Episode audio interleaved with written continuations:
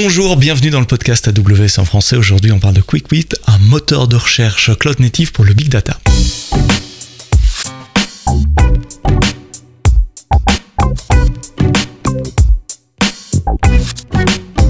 Bonjour, bienvenue dans le podcast AWS en français. Merci de nous écouter, de nous télécharger. Un nouvel épisode tous les vendredis matins. Vous pouvez nous écouter dans toutes les plateformes de podcast Deezer, Spotify, Google, Apple, j'en passe. J'avais envie de dire des meilleurs, mais il n'y en a pas des meilleurs une fois qu'on a cité ces quatre-là. Euh, ce sont des, les applications que vous utilisez sur vos, smartphones. Abonnez-vous, euh, laissez-moi vos feedbacks également sur Twitter, Stepsto, SEB STO. Aujourd'hui, j'ai le plaisir d'être accompagné par François Massot, qui est cofondateur d'une start-up franco-américaine. J'espère que je peux dire comme ça. Tu me corrigeras après, François, qui s'appelle QuickWit. Euh, dis-moi, QuickWit, c'est quoi? Alors, QuickWit, comme tu l'as dit, c'est un moteur de recherche euh, qui est spécialisé dans le big data, cloud natif, et avec euh, une orientation assez importante vers les logs, puisque les logs constituent aujourd'hui un volume de données énorme à gérer pour les entreprises. Qu'est-ce que vous faites différemment? Parce que j'ai une vue un peu naïve. Je suis pas du monde big data, hein, donc je vais apprendre beaucoup euh, en t'écoutant parler également. Euh, j'ai une vue un peu naïve en me disant que le problème d'indexation et de recherche des logs c'est plutôt bien maîtrisé. Il y a des produits open source très connus euh, qui font ça plutôt pas mal. Euh, quel est le challenge Pourquoi? Pourquoi? Comment Quelle est votre vision? Quelle est votre différence? Euh, Évidemment, bah, très bonne question. c'est comme ça qu'on a on a réfléchi au départ euh, on a essayé de comprendre quels étaient, les, pain points, les problèmes rencontrés pour gérer euh, des quantités de données très importantes de logs. C'est comme ça qu'on a, vu qu'il y avait, des problèmes sur les technos existantes. Donc, on, que ce soit euh, pour un Elasticsearch, pour Solar, pour les technos de ce type-là, euh, dès qu'on passe un certain volume, la maintenance, le coût associé à la gestion de ces logs est relativement importante. Euh, et on, le, le feedback utilisateur qu'on a eu par rapport à ça, c'était vraiment, bah, on aimerait quelque chose euh, qui soit juste moins cher, qui se manage beaucoup mieux, euh, qui scale euh, sans, de manière très simple. Et, et c'est à partir de ce retour-là qu'on a pu du coup élaborer une, une, solution, une architecture différente si en, parlant d'architecture, je pense que c'est vraiment, en tout cas, un, mot clé qui est important pour me différencier. C'est il y a deux types d'architecture. Euh, deux types classiques d'architecture pour les bases de données. On a une architecture de type euh, shared nothing, où finalement on va colocaliser euh, le storage avec le compute sur la même machine, et on va scaler notre système en rajoutant des machines chaque machine aura son propre storage, son propre. Mhm. Donc ça, c'est beaucoup de databases, euh, beaucoup de bases de données fonctionnent comme ça. Elasticsearch, bien sûr, mais Cassandra, enfin, il y a énormément de, de, de, et ça marche super bien. euh, jusqu'à une certaine taille. Disons que ça dépend euh, des contraintes qu'on a côté utilisateur. Et c'est là où c'est intéressant, c'est que finalement, mhm. nous, on a pris un tournant pour dire, on va pas faire, on va pas faire un système, un software qui va être adapté à tous les use cases. Si vous prenez Elasticsearch ou OpenSearch ou Solar, c'est un moteur de recherche qui est généraliste. Généraliste. Et ça va répondre vraiment à, à plein d'use cases différents, que ce soit l'e-commerce search, le, le terme plus générique, c'est le user-facing search, où on a besoin d'une latence minimale, on veut une search quality qui est euh, très importante. Chaque milliseconde perdue, c'est un, un client qui s'en va. Euh, chaque mhm. résultat renvoyé qui n'est pas très pertinent, bah du coup c'est une vente en moins. Et ça, du coup, sur ce type de système, on ne peut pas se permettre de d'avoir de, de, la latence. Et du coup, le share nothing architecture pour ce type de use case, c'est il y a, y a, pas y a, pas mieux parce qu'on a le colocalisé le storage avec le CPU, donc on va avoir une latence qui est minimale puisque la donnée est toute près du CPU, donc on va pouvoir traiter très rapidement les requêtes, les renvoyer. Et c'est comme ça que ça, ça va fonctionner.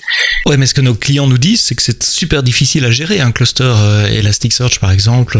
Euh, si on veut rajouter du stockage, il faut rajouter des nœuds, donc on rajoute de la complexité, c'est encore plus Exactement. machine à gérer. Etc. Mais on est prêt à payer ce prix-là pour euh, de, du user-facing search. C'est-à-dire qu'Amazon est prêt pour, pour son pour son moteur de recherche sur les produits est prêt à dépenser de l'argent parce que il y a le, le montant généré va être tellement important qu'on Là, pour ce type de use case, on va être prêt à payer très cher du hardware, des ingénieurs pour maintenir un système comme ça. En revanche, pour les logs, c'est beaucoup plus discutable. Parce que les logs, euh, d'une part, l'utilisateur, il va pouvoir attendre un petit peu, c'est pas grave. Les logs, la recherche qu'on va faire, c'est pour trouver des bugs, c'est pour trouver ce qui s'est passé sur son système, faire de l'analyse. Tracer un appel. Et, là, on rentre dans le monde de l'analytics, en fait. Et le monde de l'analytics, dans le monde de l'analytics, c'est pas grave si on attend quelques secondes. On peut attendre une seconde, deux secondes. Alors après, au-delà, ça va, ça va commencer à énerver l'analyste, mais on a, on va accepter cette latence. Et dans ce cas-là, du coup, on peut changer de, paradigme.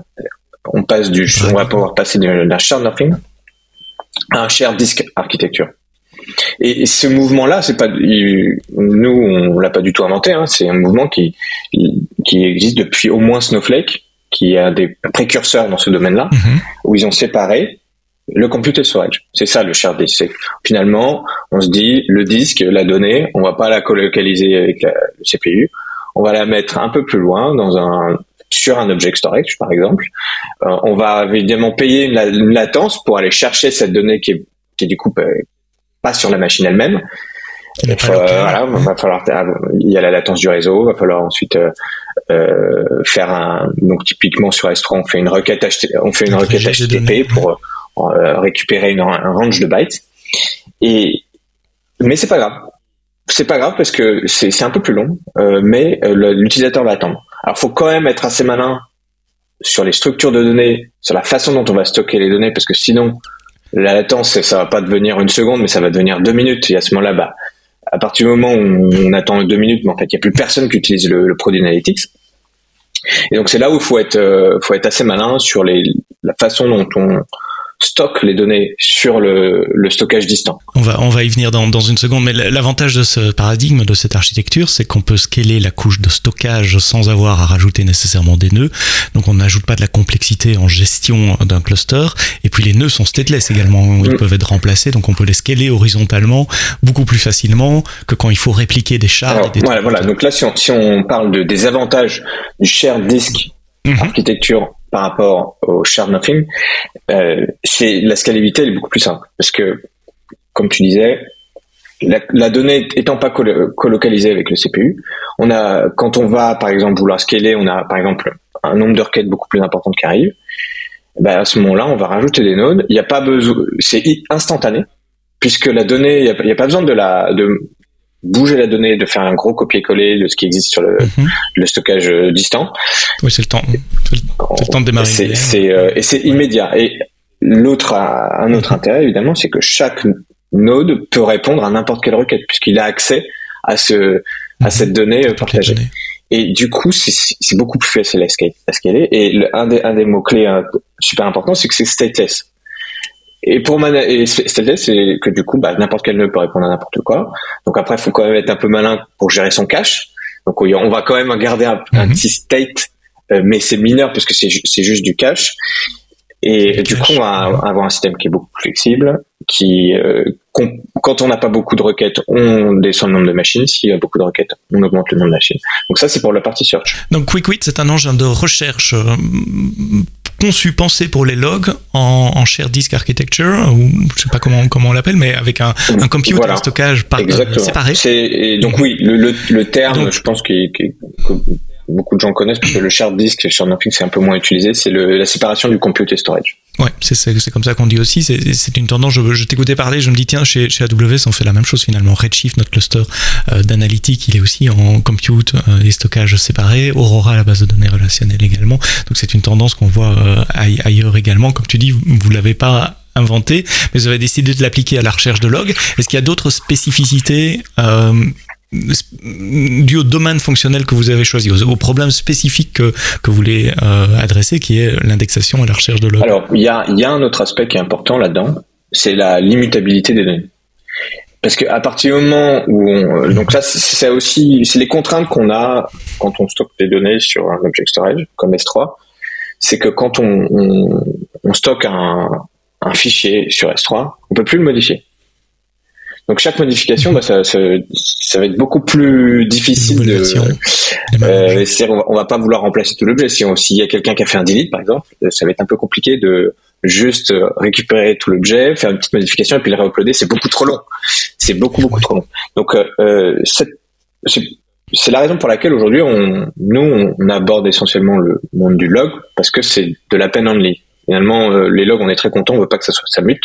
Et donc, dans ce cas-là, euh, bah, pour nous, c'est parfait comme use case parce qu'on va ajouter euh, des morceaux d'index progressivement sur le storage et qui deviendront du coup disponibles pour les searcher nodes, les, nœuds qui vont faire rechercher les, les éléments dans, dans l'object storage. C'est philosophique, mais c'est quasiment une question de sécurité également. Le, log reflète ce qui s'est passé dans le passé. On veut pas changer le passé pour des questions de compliance euh, ou, d'autres de sécurité également. Comment ça marche euh, Tu as parlé d'S3 déjà? Donc euh, c'est quelque chose que je peux télécharger et installer sur mon compte AWS ou c'est un service que vous offrez? Ça c'est déjà sur la manière de la distribuer. Et puis après je, reviendrai sur ma question, pardon, qui est comment ça marche? Si j'ouvre le capot Qu'est-ce qu'il y a dedans? Comment vous avez architecturé la bête pour pour avoir avoir ce niveau de performance? Alors sur la distribution, nous on est euh, on est open source, donc le, le faut télécharger un binaire sur euh, GitHub ou sur notre notre site euh, et ou un conteneur Docker. On peut utiliser soit du coup des, des instances de n'importe quel cloud, cloud provider, donc EC2 par exemple, ou on, on, est compatible Kubernetes. Donc euh, typiquement, nous on a un cluster sur euh, qui tourne sur mhm. EKS. Euh, c'est comme ça que vous allez pouvoir démarrer QuickWit. Et après, bah, du coup, faut lui associer un object storage. Donc pareil, on est compatible S3, mais avec d'autres cloud providers. Oui, j'ai vu sur votre site web, il y a Google et puis il y avait d'autres noms. Bah, en fait, Pop, CEPH et ouais, Minayo. ouais, donc ça c'est aussi un, un object storage qui est open source en fait, on, est compatible. En fait, il y a pas mal de, de cloud providers qui, proposent des objets storage qui sont compatibles avec l'API S3. Donc, mhm. on va être évidemment compatible avec cela.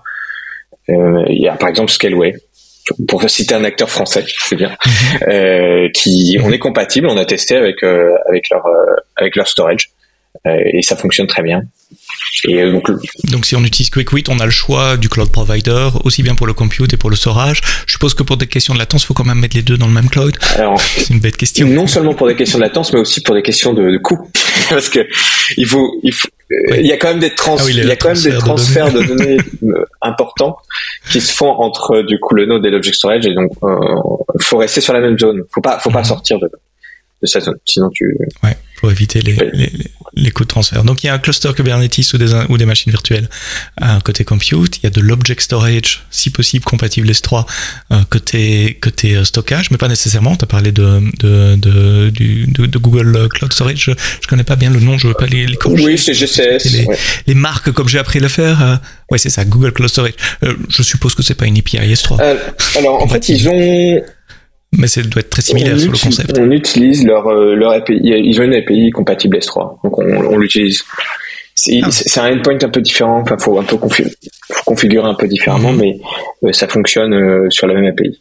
Donc j'installe, euh, j'ai le compute, j'ai le stockage, et puis je dois commencer à ingérer mes, mes, mes données. Quelles sont les possibilités que j'ai là pour, pour ingérer les données? Elles viennent d'où? Alors, Fluent et les autres? Nous, alors cette partie collection, elle est, euh, c'est quelque chose qui est assez compliqué puisqu'il on peut avoir, il y a plein de collecteurs qui existent déjà. Donc nous, nous, on réimplémente pas cette partie-là parce que c'est, c'est compliqué. Il y a déjà plein de, plein de software qui, font ça très bien. Et euh, ce que nous, on va recommander sur la partie euh, pour un cluster en production, c'est d'utiliser Kafka comme que à, à, à, placer devant QuickWit. Ça a beaucoup d'avantages. Euh, un des avantages, c'est que c'est très fiable et donc sur des volumes de données importants, ça, c'est d'ailleurs recommandé pour des, pour euh, pour mettre en place. Euh, c'est recommandé euh, pour utiliser Elasticsearch par exemple sur des gros volumes de données. Ça agit comme un buffer. Et pour nous, on est directement compatible avec Kafka, c'est-à-dire que on va aller chercher la donnée directement dans la dans, dans Kafka. Et ça un des gros avantages que ça apporte à QuickWit, c'est qu'on on est, on fait de l'indexing distribué grâce à Kafka. Kafka a une façon de, de gérer euh, les données en topic et en partition.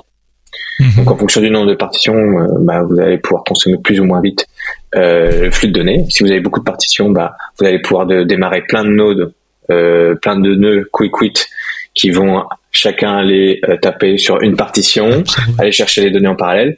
Et comme ça, euh, on a des utilisateurs qui ont, testé qui arrivent à, à, des throughput d'indexing de d'un gigabyte par seconde. Donc on, on, travaille sur une démo pour euh, pour montrer que c'est possible, que c'est facile, qu'il suffit juste de de popper des des, des dizaines d'indexeurs pour atteindre cette euh, ce throughput. Et c'est vraiment satisfaisant de voir que on a une croissance qui est du throughput qui est linéaire par rapport au nombre de nodes. C'est moi je, l'ai testé là d'ailleurs sur NKS la semaine dernière où je rajoute un node, puis un autre, puis un autre, puis à chaque fois j'ai 40 mégabytes de seconde, puis 80, puis 120. Euh, et on augmente comme ça. Je... Donc évidemment, euh, à partir de 100 nodes, on a quelques petits problèmes à gérer puisqu'on commence à, stresser un peu le système, notamment euh, le Metastore. On a un quelque chose qui s'appelle un Metastore où on stocke les métadonnées. Et donc là, on commence à avoir quand même un, petit peu de, un, petit peu trop de requêtes qui partent là-dessus et on travaille dessus là et on, espère euh, bientôt avoir une démo euh, très sympa où on indexe avec un throughput de, de fou. non, mais déjà, enfin, 100 notes et 1 gigabit par seconde, c'est déjà un, un, throughput relativement énorme pour des logs. Euh, qui, est-ce qui produit un gigabit par seconde de log aujourd'hui? Alors, alors, nous, on a, des testeurs qui, euh, ont des throughputs, ouais, des gens qui testent Cookit et qui ont des throughputs qui sont plus, plus importants que ça. Euh, on a vu des utilisateurs. En, pic ou en, en, pic ou en bah Après, c'est en, en, moyenne sur la journée, ils ont 300 terabytes qui arrivent par jour. Waouh donc ça fait plusieurs gigabytes par seconde. Ouais. Donc ça c'est, nous nous on, on, fait Quick pour ça, pour ingérer ça. C'est c'est notre objectif. Et l'indexeur, il fait quoi? Donc, il, il, pompe les données de Kafka, mais je suppose qu'il prépare les données dans un format où ça pourrait être stocké sur l'object storage. Et tu, Alors, tu, as parlé de metadata, il, il, prépare les index également, donc il y, a, du compute aussi à ce niveau-là. C'est pas juste bouger, déplacer les données d'un point à un point. Alors, pour, euh, pour savoir que pour faire du search, il faut créer des data structures qui permettent d'aller très rapidement rechercher, par exemple, un terme euh, dans 10 euh, millions de documents. Donc ça, ça fait faire retourner tous les documents qui contiennent ce terme-là. Donc euh, dans, dans, dans, le search, les, data structures classiques qui sont utilisées, c'est le l'inverting index avec un terme dictionary et euh, et, des posting lists. Donc tout, bon, c'est un peu du charabia pour ceux qui connaissent pas. Ça veut dire quoi, inverting Un index, je vois bien. C'est qu'en fait, c'est très simple. Un, inverting index, c'est très simple. C'est une sorte de gros dictionnaire euh, de avec en, en, clé les termes, un terme, et mhm. euh, en valeur la, une liste des document ID. Et c'est tout. Et donc, on pourrait imaginer ça comme une grosse hash map et la HMAP, ce serait pas mal parce que du coup, on a un terme, on prend la clé, on va aller très rapidement aller mhm. chercher une énorme liste de documents potentiellement. Tous les documents où il y a ce, mot-clé là. Exactement. Et c'est ça l'inverting Alors évidemment, nous, on n'utilise pas une HMAP parce que c'est pas c'est pas efficace, euh, mhm. mais euh, euh, mais de manière très schématique, c'est comme ça que ça marche. C'est un gros dictionnaire. La, structure donnée représente ça. Et donc l'ingesteur va, va, couper également sur votre site web, vous expliquer euh, le, concept de, de, split, si j'ai bien retenu, euh, découper les données pour pouvoir les, les, les, stocker en petits objets, enfin plus petits objets sur l'object storage. Oui. Alors ça, pour expliquer la, la, la pipeline d'indexation. Donc, le premier, première étape, c'est d'aller aller chercher les données sur Kafka.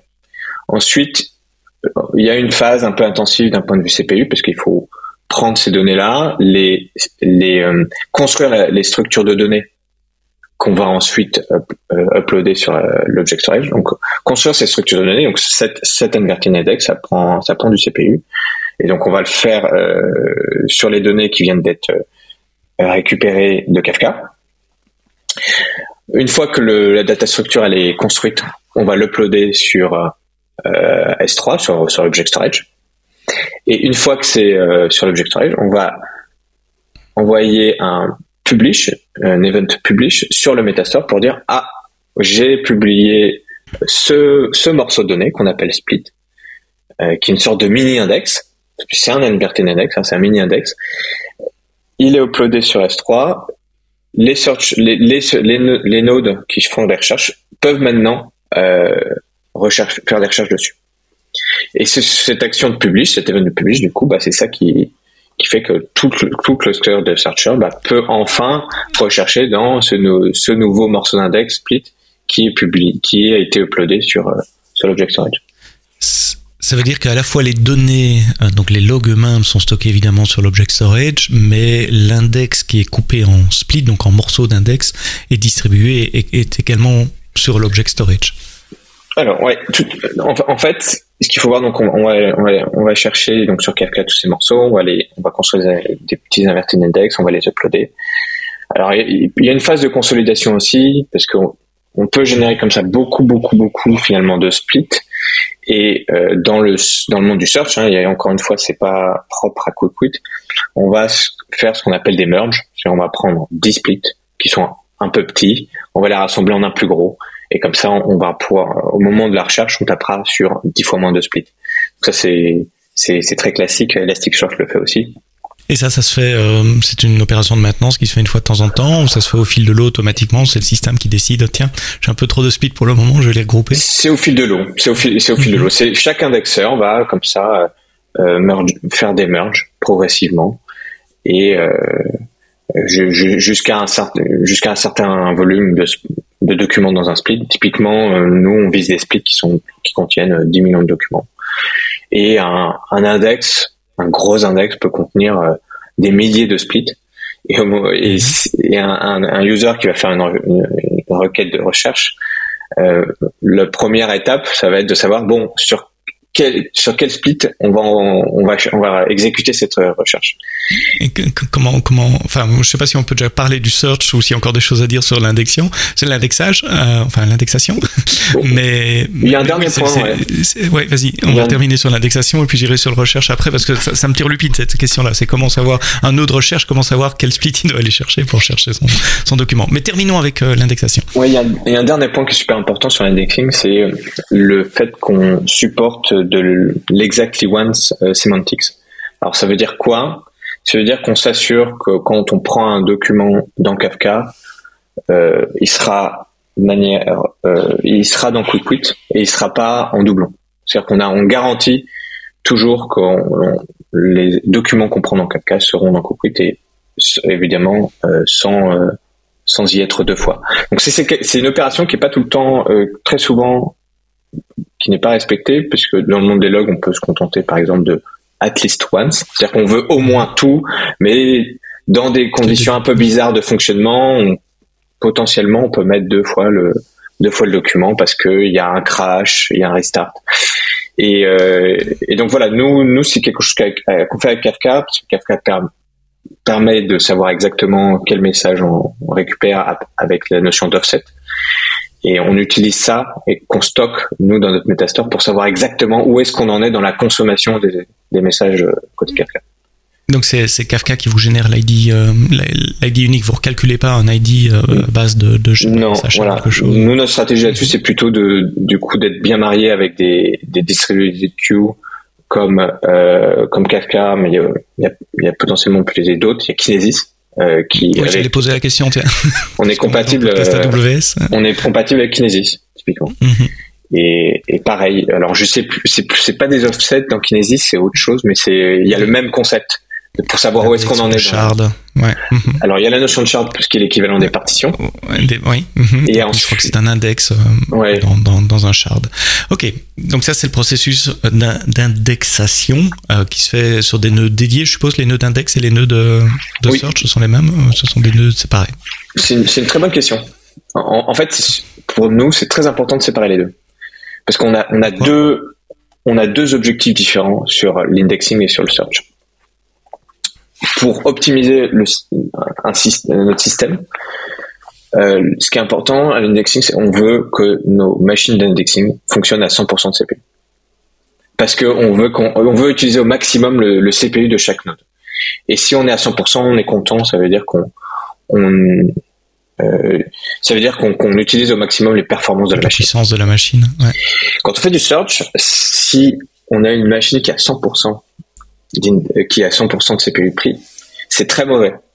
Parce que ça veut dire que les, latences des requêtes vont être très très fortes. Donc en, général, la bonne pratique sur une machine de, search, sur une instance de search, c'est d'être à moins de 50% de CPU. Sinon, tout de suite, les latences, elles vont exploser. Et alors, les latences à 89%, c'est encore pire.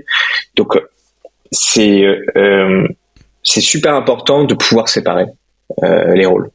Et donc là, pour nous, euh, faut bien faire attention à ça quand tu dis les latences à 80%, c'est le P80, donc c'est la, latence moyenne pour 80% des, des, requêtes, ou pour 20% des requêtes qui, qui explosent.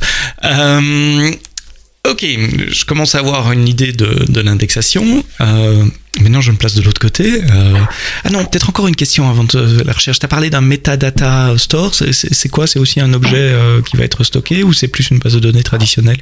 Alors, un truc entre les deux? Donc c'est le, le, le, Metastore dans donc oui c'est là où on va stocker les métadonnées. Alors c'est très léger les, les données qu'on stocke. C'est les métadonnées des, des morceaux d'index des splits. C'est la, la configuration de votre index euh, qu'on va stocker dedans. Donc on est compatible aujourd'hui avec euh, deux deux Metastore. On a une implémentation pour PostgreSQL qui est celle qui est recommandée pour les usages de production. Mais on peut aussi avoir un Metastore sur euh, S3 donc on a, on a, on va pas avoir les mêmes garanties, mais pour un usage léger, en fait, c'est euh, c'est assez agréable de pouvoir se dire, moi j'ai mon index, il est, euh, j'ai les, les métadonnées aussi sont aussi sur S3, et du coup, bah, j'ai tout sur S3 et je peux faire du search euh, super facilement.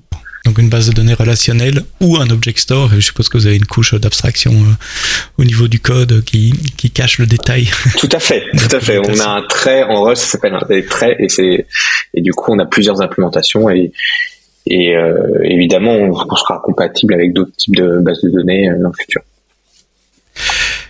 On se place de l'autre côté. Euh, je veux chercher maintenant. Donc il y a une API, je suppose que je dois appeler, euh, que, je appeler sur les nœuds de, recherche cette fois. Qu'est-ce qui se passe quand une requête arrive sur un nœud de recherche?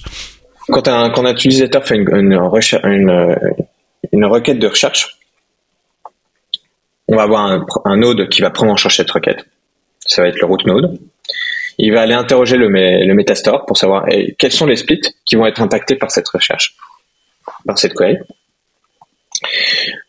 Ici, à cette étape, on va déjà pouvoir sélectionner uniquement les splits qui sont pertinents. Et nous, ce qu'on propose aujourd'hui, c'est on, a ce qu'on appelle du, timestamp pruning, c'est-à-dire qu'en général, beaucoup de requêtes sont euh, dépendent d'une mm-hmm d'une date de départ, une date de fin. Et donc on va pouvoir tout ce qui s'est passé, qu'il y a ce mot clé là entre telle date et telle date à peu près. Et typiquement sur les dernières 24 heures ou sur les sites de la dernière heure, puisque dans le monde des logs en général on recherche des éléments qui sont relativement récents. Et, du coup ça va déjà permettre de de sélectionner drastiquement euh, le nombre de splits au lieu de, de, taper sur 10 000 splits, on va on va on va devoir en rechercher que sur quelques centaines. Et une fois qu'on a identifié ces splits, bah, maintenant il va falloir déclencher la recherche vraiment sur tous ces petits morceaux d'index. Et ça, ça va être le boulot du coup des leaf nodes. Donc là, on a le root node qui va envoyer en fait des requêtes pour les leaf nodes, les, les nodes, les, euh, les nœuds feuilles. feuilles, oui. Les, et, euh, donc ce qu'il va, ce qu'il va faire surtout, c'est qu'il va envoyer la requête. Il va dire à chaque node, bah, tiens, toi, tu vas aller faire exécuter la recherche pour ces trois splits-là, un autre pour trois autres splits, etc., etc. Et chaque API aussi. Vous avez une API entre les nœuds euh, work, les, routes et les leafs. Toutes les discussions entre nodes elles se font en gRPC. En gRPC, ok. Mhm. Qui est assez standard comme protocole. Mhm. Et euh, et donc ensuite, chaque, chaque euh, leaf node bah, va va aller fetcher l'information qu'il faut requise dans l'object storage.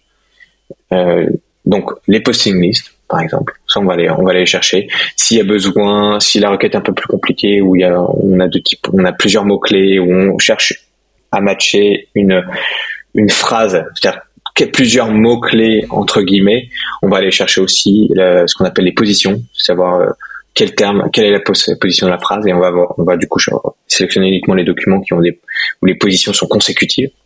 chaque nœud chaque nœud feuille donc va, va, va avoir une, un résultat de recherche finalement. Un, Exactement.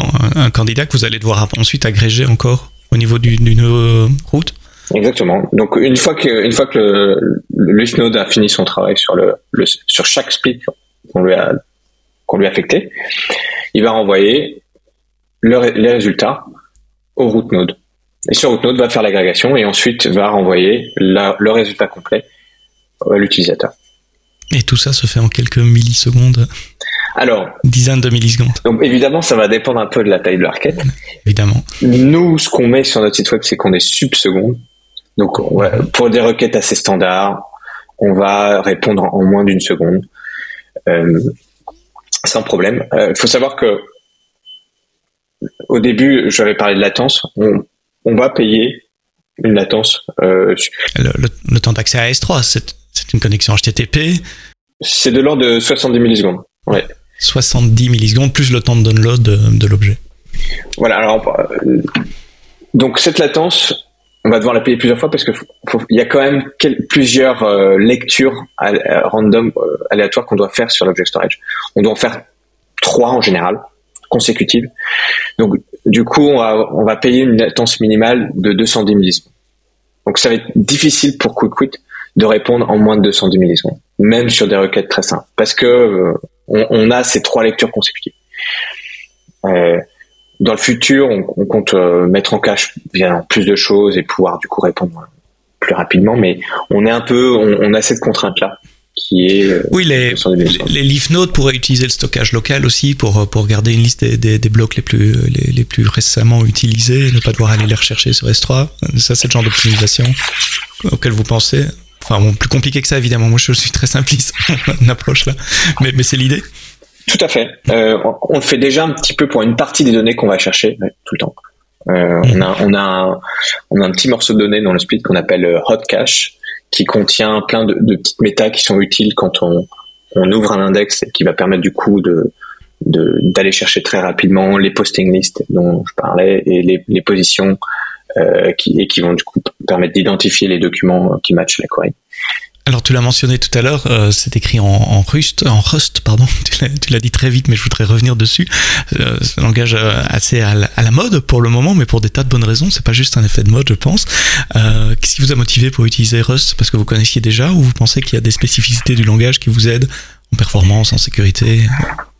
Alors là, c'est dépendant de, de mon cofondateur Paul qui a, qui a démarré en fait il y a quelques années avant Cookweed, qui a démarré une librairie qui s'appelle Tantivy, qui est euh, la librairie qui implémente les data structures, notamment l'Inverted Index dont j'ai parlé.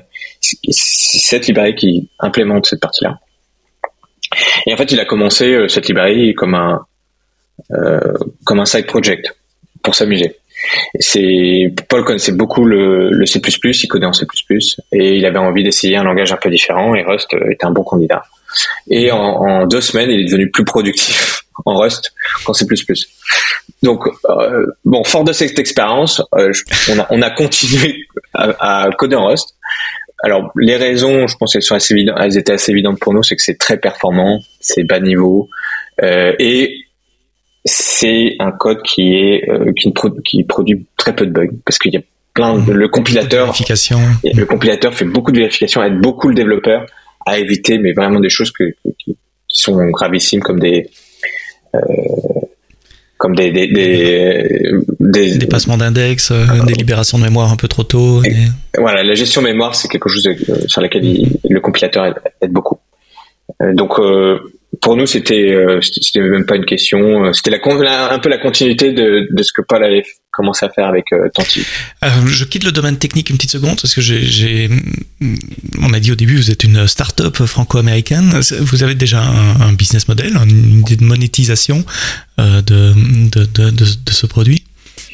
Alors notre, business model, il est basé sur l'open source. Euh, pareil, sur cet aspect, on n'a on a pas, on a rien inventé. C'est quelque chose qui existe depuis un, mhm. depuis un moment. Alors, il y a plusieurs business models hein, sur l'open source. Nous, on est sur un business model de type double licence où n'importe qui peut downloader et utiliser QuickQuit sur ses propres serveurs. Mais à partir d'une certaine taille d'entreprise, en général, on a besoin d'avoir du support, d'avoir des, on a besoin de features mhm. additionnelles. Et dans ce cas-là, bah, on, encourage nos utilisateurs à prendre une licence et du coup, bah, à nous rémunérer euh, pour euh, pour le travail qu'on fait, pour le support qu'on va leur fournir et les features qu'on va qu'on va ajouter sur QuickWit. Donc les features, ça va être typiquement le, les autorisations d'accès, contrôle d'accès, sécurité, des choses comme ça, ou, ou des choses autres spécifiques pour les grandes entreprises? Alors, on n'en est pas encore là. Mais oui. Vous êtes encore en phase de, de développement euh, Ça, c'est clairement euh, un développement classique euh, de, cette, de, de, ce modèle de double licence. On, va, on ajoute des features et puis au, fur et à mesure ben, qu'on a des features qui sont de plus en plus proches des besoins de grandes entreprises, ben, on va flaguer ces features comme euh, pour plutôt une licence entreprise. Euh, mais en fait, nous, on n'est on n'est pas encore à ce stade-là puisqu'on on est encore sur des features qui sont très fondamentales. On n'a aucune raison de les, les, les sortir de, mhm. ou de les mettre sur une licence particulière. Donc, euh, on, on ne touchera pas à ça avant, je pense, un ou deux ans. Et l'autre question que, que, que j'avais, c'est en t'écoutant parler, il y a énormément de compétences euh, vraiment spécifiques au monde de la recherche, à l'indexation, aux structures de données, etc. Vous venez d'où, les cofondateurs? Quels sont vos, vos, vos backgrounds? Vos expériences? Alors, très bonne question. Alors déjà, euh, non, moi j'aime, moi j'aime bien rappeler qu'en fait on se connaît depuis euh, depuis 10-15 ans et qu'il y a 10-15 ans c'était euh, on a commencé nos carrières de développeurs et, euh, et on s'est on, s'était dit qu'on allait fonder une, une start-up mais on, on était un peu trop jeunes. On savait pas on savait pas vraiment sur quoi démarrer. Euh, je, je, me souviens bien on a il y a eu une tentative à, à, aborter abandonnée mais euh, du coup, euh, on a on a décidé de démarrer là c'est, cette, cette aventure à trois, puisque euh, donc on, est à la, à la, base trois ingénieurs. Ça fait 10-15 ans qu'on code tous, et je pense que on était suffisamment mature il y a deux ans pour savoir ce qu'on allait faire, comment l'implémenter, fonder fonder une boîte, et donc essayer de, de, de, construire un produit euh, performant et, la, et, la, financer évidemment. Euh, Mais vous venez de, de, de, de, domaines spécifiques au monde de la recherche Vous avez déjà travaillé avec du solar ou des choses comme ça ou Alors, vous découvrez aussi? Non, non, on découvre pas. Euh, je pense que donc on, on, a tous, tous les trois, du coup, beaucoup d'expérience en développement, mais dans des domaines différents. Euh, pour ma part, euh, qui suis le plus éloigné du monde du search, moi j'ai essentiellement codé en, Python auparavant dans des startups que j'ai fondées. Et donc j'avais pas d'expertise à apporter sur cette partie search. Euh, Adrien, lui, a beaucoup codé chez Airbnb, donc sur une sur des infrastructures, sur des gros volumes de données. Donc lui, il a apporté une connaissance dans la gestion du big data, le tout ce qui est distributed systems. Ça, ça, ça, ça, apporte beaucoup évidemment à QuickWit. Et euh, je termine par le, le, contributeur le plus important, qui est Paul, qui lui bah, fait du search depuis très longtemps. En fait, il a il a travaillé euh, chez Google, est pas dans, dans l'équipe de mhm. search, donc ça c'est c'est pas mal déjà. Ah Ensuite, il a il a travaillé aussi chez Indeed, qui est euh, donc bah je, je, pense que ça doit être le numéro un en, en recherche d'emploi. Donc il, mhm. il, il, connaît très bien le search chez Indeed. Euh, et c'est lui qui a le, la plus grande connaissance de, des algorithmes de search, euh, du monde du search en général, et euh, qui du coup lead euh, la partie euh, tech de QuickWit. Et architecture de, de cet engin de recherche Exactement. réellement.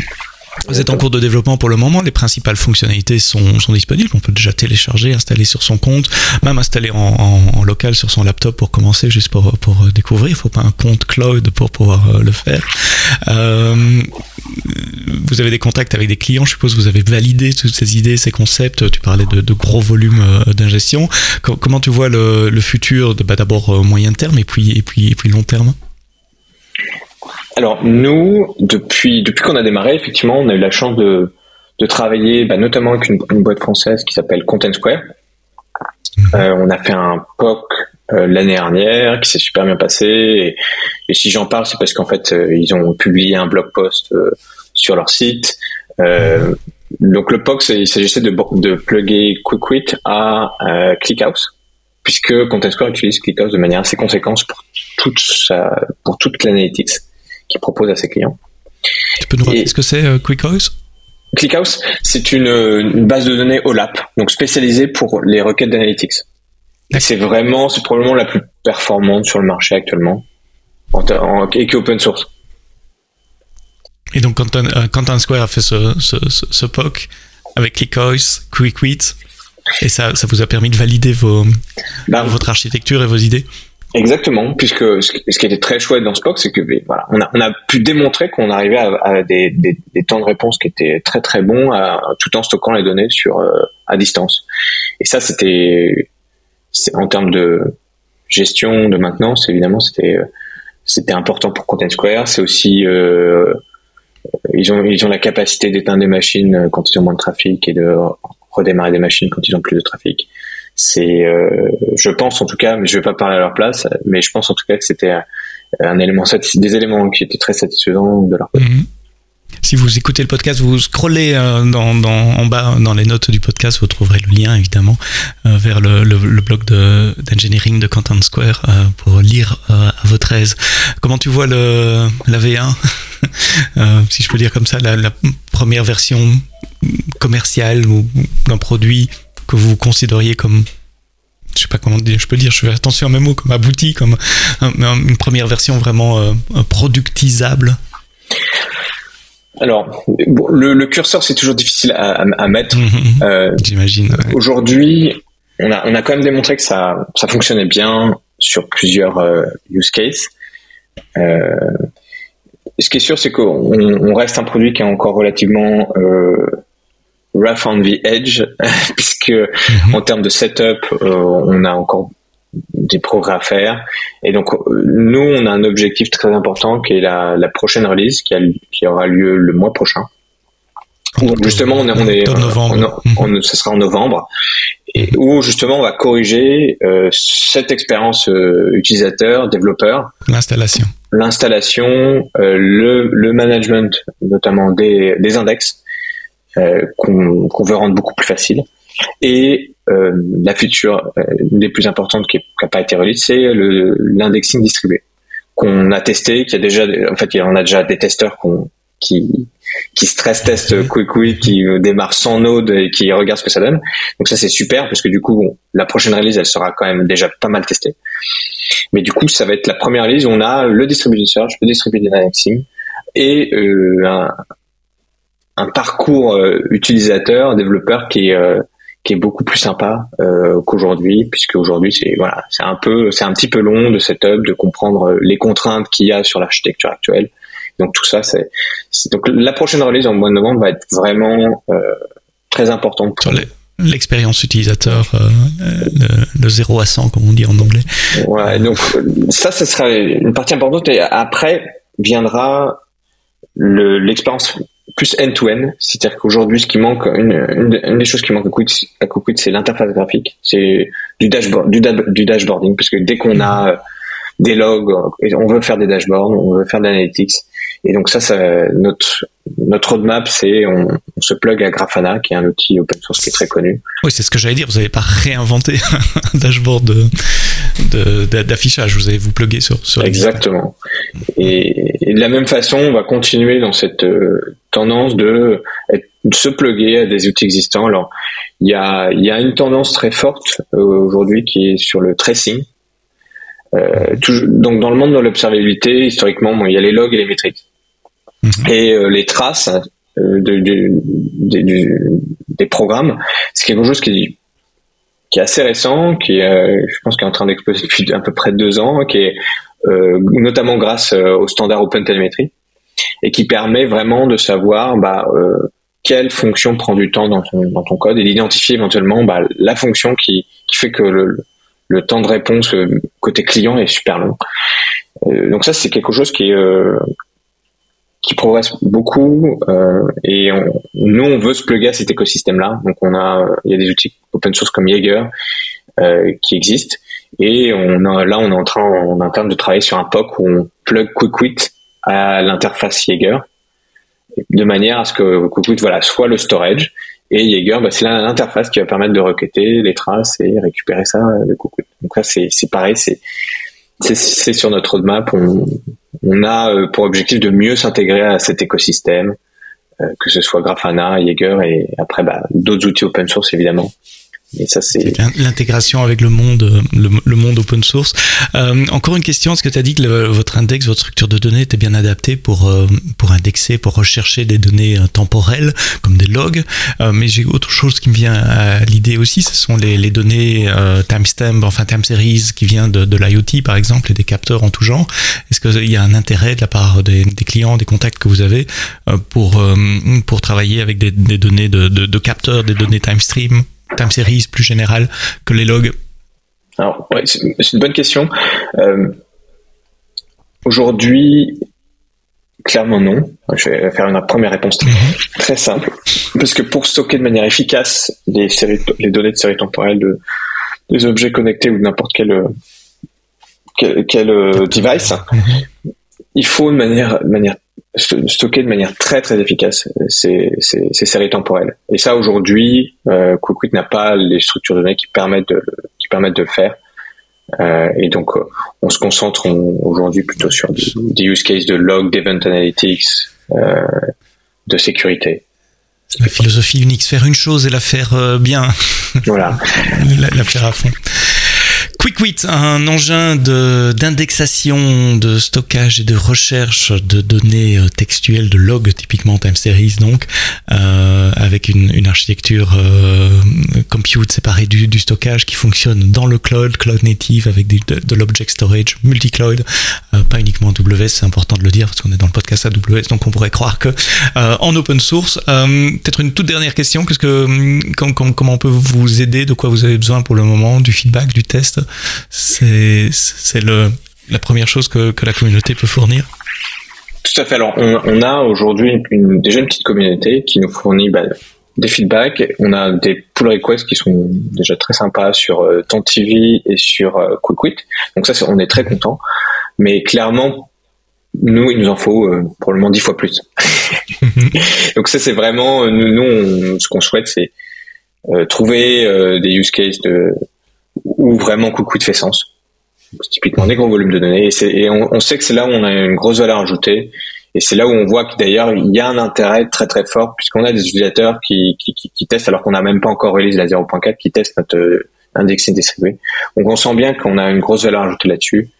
Et, euh, et voilà donc tout, toute boîte évidemment qui a ce type de problématique, euh, bah, peut vous on, on, peut nous contacter. On sera ravi en tout cas de leur répondre de manière tout à fait objective et, euh, et voir si Quick fait sens, en tout cas pour, euh, pour leurs besoins t.io et le GitHub également sont dans les notes du podcast. François Massot, tu es cofondateur de QuickWit avec tes, deux compères. Merci d'avoir expliqué ça avec beaucoup de clarté et, de passion également. C'était une conversation super intéressante. Merci d'avoir écouté ce podcast AWS en français jusqu'au bout. Rendez-vous vendredi prochain pour un prochain épisode. Et d'ici là, quoi que vous codiez, codez-le bien.